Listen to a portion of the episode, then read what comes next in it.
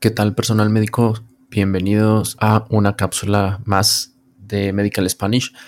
Y el 10 de octubre se conmemora el Día de la Salud Mental. ¿Qué es la salud mental? Pues es el estado de equilibrio que debe existir entre las personas y el entorno sociocultural que los rodea.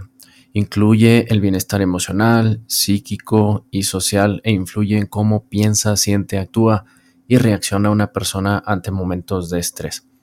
La salud mental se considera la base para el bienestar y funcionamiento efectivo de una persona y su comunidad. Bueno, hay diferentes puntos que se pueden abordar al respecto. Por ejemplo, por ejemplo, ¿qué puede afectar la salud mental? Los beneficios de llevar a cabo una salud mental adecuada.